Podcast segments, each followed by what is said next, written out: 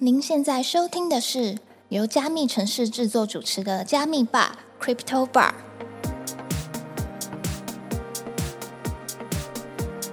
嗨，又到了这周城市周报的时间喽！我是今天的 bartender Ronnie。Hello，我是 Irene。本节目是由专注 NFT GameFi 赛道的区块链媒体加密城市制作。在加密城市的官网上，我们每天都会更新六到八折的币圈新闻哦。没有错，有兴趣的观众朋友可以点击资讯栏的链接发了我们加密城市的官网与社群平台哦。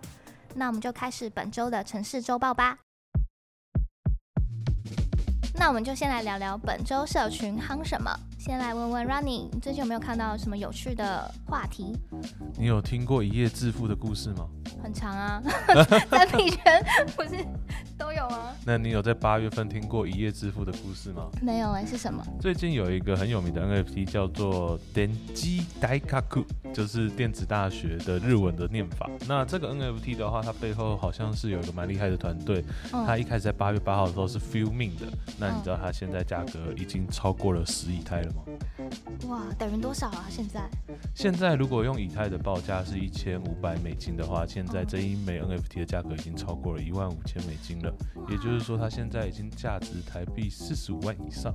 嗯，就短短的不到一个月的时间，币圈真的是什么事情都会发生。那你有吗？你有这个？我没有，你竟然没有？你不是都会？不好意思，我这阵子太怠惰了，我要好好的回归币圈的生活，所以接下来的城市周报全部都会交给阿瑞。没有啦，这种东西其实就是运气运气啦。因为老实说，每天都会有非常非常多的 NFT 项目，你不而且知道哪个它会爆红。它又是 filming，你知道吗？就是很容易会淹没在一群项目当中。不过这件事我们也可以知道，就是黄金在热色当中还是会发光的，所以 我们还是要不停的去挖热色。是这样吗？OK，好，那我们来看一下这周的 NFT 有什么好玩的消息吧。好玩的消息，你知道真鲜寿司吗？你爱吃寿司吗？哦、我其实蛮喜欢吃寿司的，真鲜啊？真鲜的话还好，真鲜为什么？为什么真鲜反而还好？因为我觉得真鲜的寿司它没有到很新鲜那你知道现在真鲜寿司也进军元宇宙了吗？哦，真的吗？对，它这次有推出七款 NFT，而且一个只要三百块台币而已。然后它是每个 NFT 都可以兑换一个指定的寿司或者是点心这样子。然后它是采盲盒的方式，如果你集满七种不同的 NFT，你可以有机会获得一年吃到饱的资格哦。一年吃到饱啊？对，花两千一有寿司吃到饱。虽然我不是数学家，但这听起来还不错，对吧？好啦，但是这个 NFT 现在是全数都售完了。但是我看那个真仙的官网啊，这些 NFT 在未来似乎还会有更多更多的活动和赋能。而且我觉得以三百块钱就可以拥有一个 NFT 一个赋能，加上未来的活动，我觉得还是蛮不错的体验，而且很出圈。那大家也要继续关注我们加密城市的官网，我们都会为你带来更多好康资讯哦。好，我们接下来关心一下其他 NFT 的消息。阿瑞有听过阿姆吗？听过啊，你知道阿姆最近有跟狗爷一起创了一个无聊猿的主题曲吗？我知道，这首歌其实蛮有趣的。无聊猿 NFT 啊，它其实是一个非常知名且龙头型的 NFT 嘛。那最近阿姆呢，把这个 NFT 带进了 NTV 的音乐录影带大赏，简称 VNA，然后呢？然后在现场演唱了无聊猿的主题曲。哦，那感觉现在越来越多蓝筹 NFT 开始进入主流文化，哎，对啊，其实这只是一个开端，后续还有越来越多的一些地方都可以看到无聊猿哦，包含像是最近的 NNN。前面巧克力豆吗？对，没错，嗯嗯，这个其实也有慢慢的在跟我们的无聊员做一些配合哦。大家其实是 NFT 乐团 Kingship 与那个糖果品牌合作，你知道吗？哦，真的假的？所以它其实不是真正的与 Yuga Labs 或是无聊人俱乐部合作，是由无聊人 NFT 的持有者借着他们自己拥有的图像来创建的产品跟项目。这就是我们刚才讲到的 CC 零的部分嘛，对，就是今天持有者他们获得这个授权之后，他们其实可以把这个项目发扬光大。嗯，没错。哎，那这个无聊人主题曲你听过吗？听说爆红哎、真的假的？可是我完全没听过。他说你做点功课好不好？好，我感到很抱歉。不是，我还是有做功课的。加密城市这边呢，有特别报道一下，这首歌曲呢发布两个月来呢，其实它在 YouTube 上面点阅率已经有超过四千六百万次了，它在 Spotify 也有超过两千五百万次的播放，所以它其实还是蛮厉害的啦。而且它还有获得了最佳嘻哈歌曲的提名哦。哇，那你觉得篮球 NFT 进入？主流市场啊，是会再先风潮，还是另有隐忧啊？因为像是昨天的那个 VMA 奖啊，阿姆跟那个狗爷他们就是真的表演了他们的无聊人主题曲，虽然这是史无前例的一个表演，但是很多人不买单，甚至表演都遭受抨击。有些 NFT 的评论家直接在社交媒体上集体表达他们对这一奇观的蔑视哦。像有些人会直接说，谁真的想看真正的卡通表演？然后有的人是说，哦，这些动画跟我们二十五年前的动画差不了多少啊。然后还有人说，我的国家现在是凌晨三点三十分，我整晚都在等待这个 shit。就代表其实，哎，他的粉丝都不太买单哎，你怎么看？其实我蛮乐观其成的，因为这个东西说实在的，就是它是一个走出我们自己小圈圈的第一步嘛，让外面的人都可以看到。而且我不知道阿绿你有没有这样的想法，就是其实我们平常在做产品的时候，我们都会觉得好像做的产品很多人不满意，但事实上在喊的就那几个，你理解我意思吗？就是基本上虽然喊的人。呃，负面的声音都会传播的比较远，也比较大声，但事实上，大部分的人还是会比较沉默的，所以你有时候其实很难判断说，其实大家是喜欢这件事情还是讨厌这件事情。嗯嗯，对，所以回归他今天曝光这件事情来说的话，我觉得可以在 VMA 这边，然后去有一个 NFT 的曝光这件事情，对整体的产业来说都是有帮助的。我先不管他的表演内容好不好，嗯，对，但至少做了这个尝试，那代表着说，也许我之后可以看到更多。更好的表演，因为毕竟一开始的时候都是比较劣质的嘛，这是大家都可以理解的。但是随着我们时代的演进，然后还有一些技术的进步，也许之后就不会有这种哎一下卡通一下跳舞的那种奇怪的分割感，之后也许可以 remix 在一起，这样也不一定。好，那除此之外呢，还有其他 NFT 相关的消息吗？嗯，最近蓝球 NFT 哥布林你知道吗？哦，哥布林知道。对，就是很丑但是很有名的那个。对。他现在宣布推出专属的 NFT 市场，然后是主打不收平台费，版税也固定是五趴，这感觉是要解决目前主流市场 OpenSea 拥有的问题。哦。那这部分的话，可以跟我详细说明一下，他们接下来要打算怎么做吗？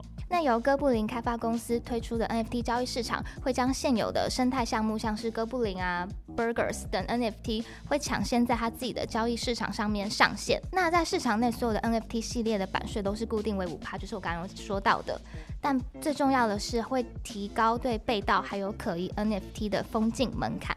哦，这样子听起来的话，除了单纯的版税这边有一个固定之外，他们还会针对那些被盗或是可疑的 NFT 做一些防堵的机制喽。对，因为现在目前主流市场封禁被盗 NFT 问题其实蛮严重的，对不对？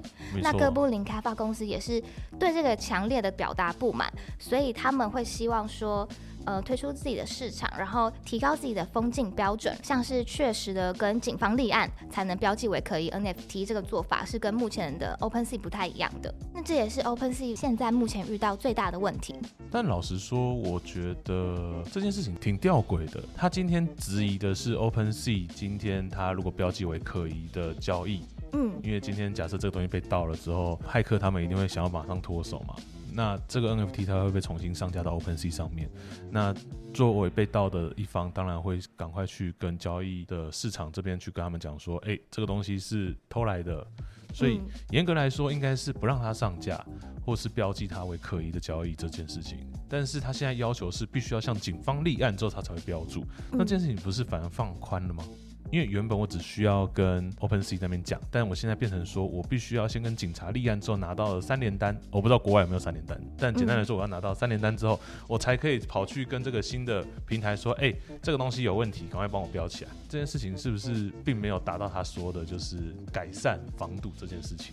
我反而觉得防堵这件事情反而更困难。可是他们官方说明是把封禁标准提高，哎，所以其实这个意思应该是，就我的理解啦，他所谓的封禁标准应该是指说，他希望这件事情可以得到一个明确的封禁标准，也就是说，我希望透过警方的方式来告诉我这东西应该要封禁的，而不是透过一般人跟我讲说这个东西要封禁，我还要花时间去判断你是不是真的，我要你们老线上数据，我不要做这件事情。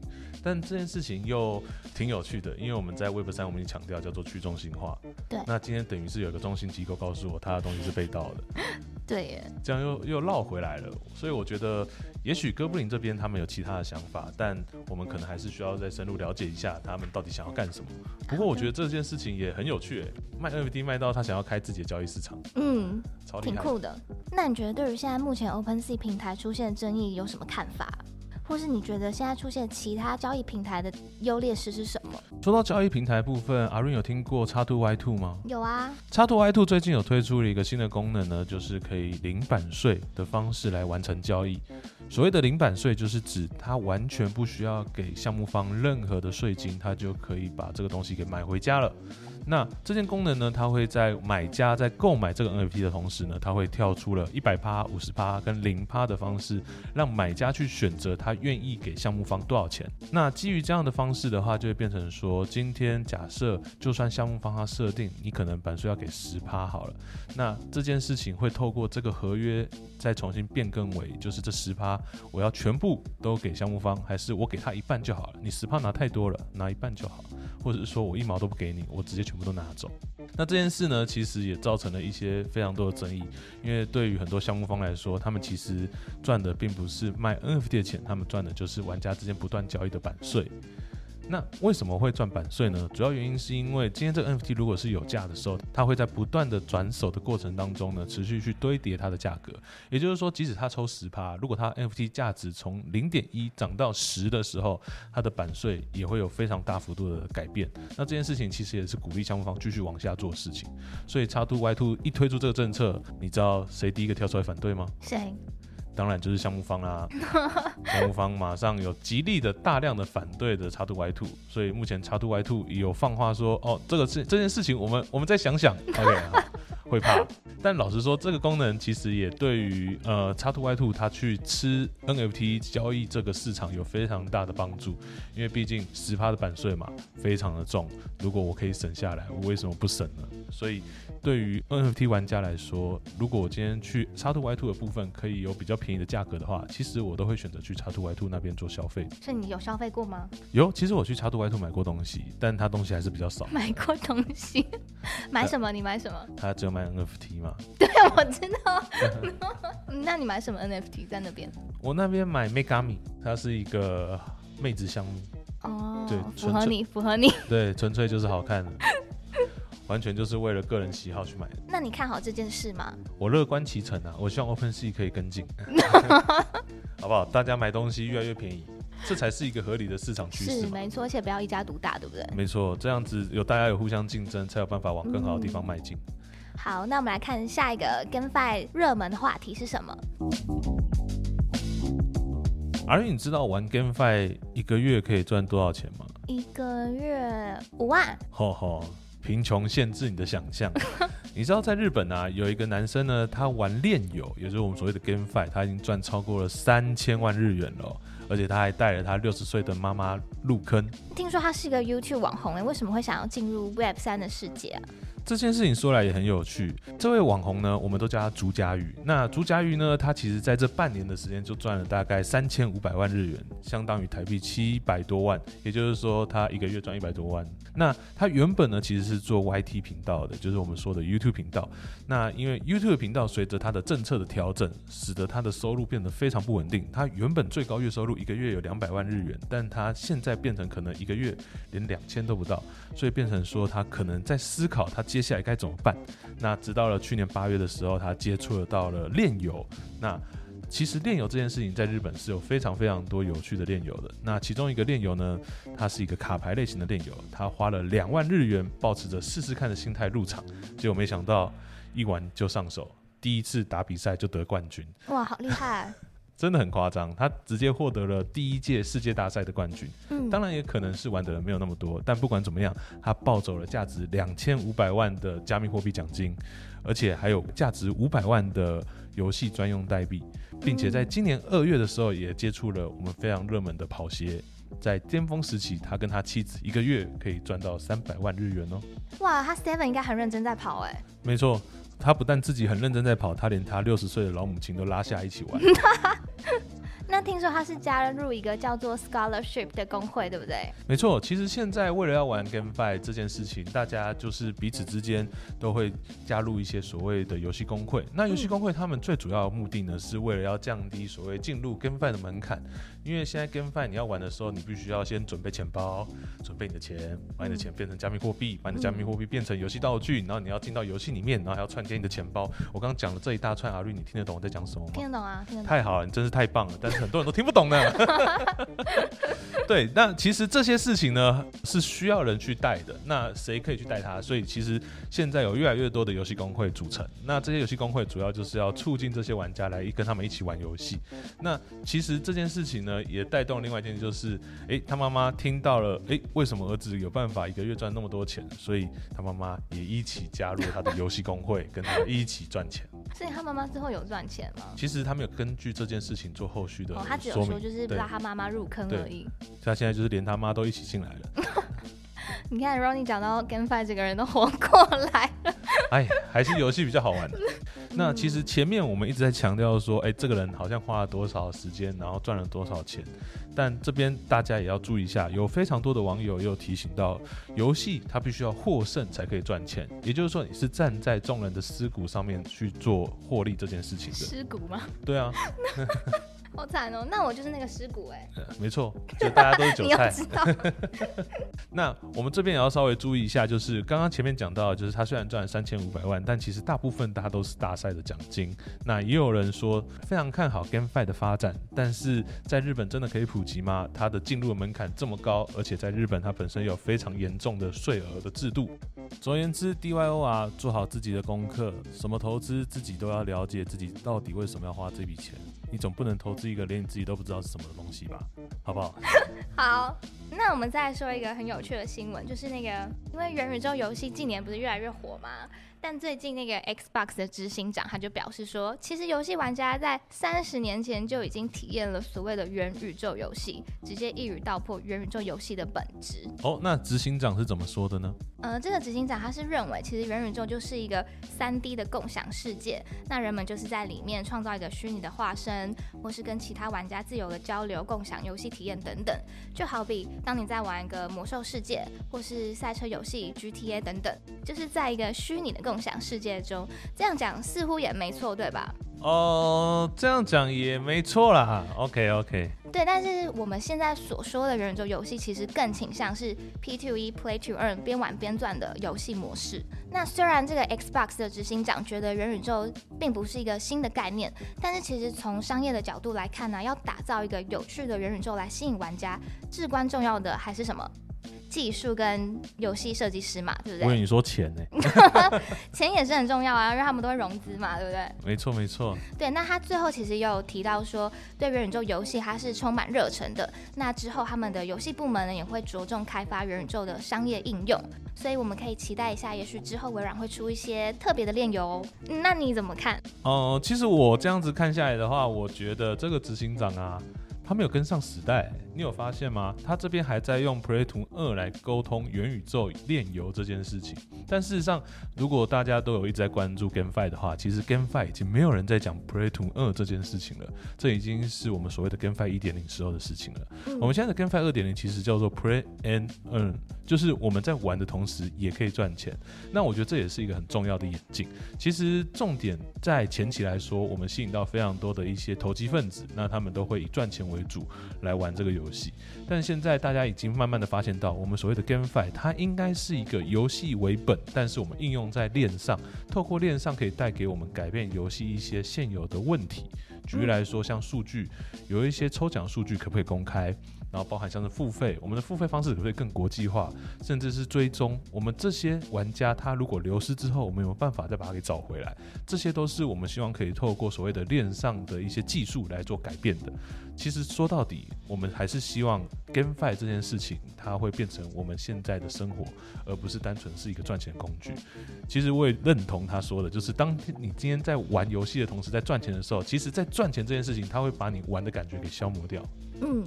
所以，我们目前看到非常多的一些呃，我们所谓的就是 Web Two 的公司，他们在做 GameFi 的时候，他们其实做更多的是一些技术上的应用，而不是单纯的就是赚钱这件事情。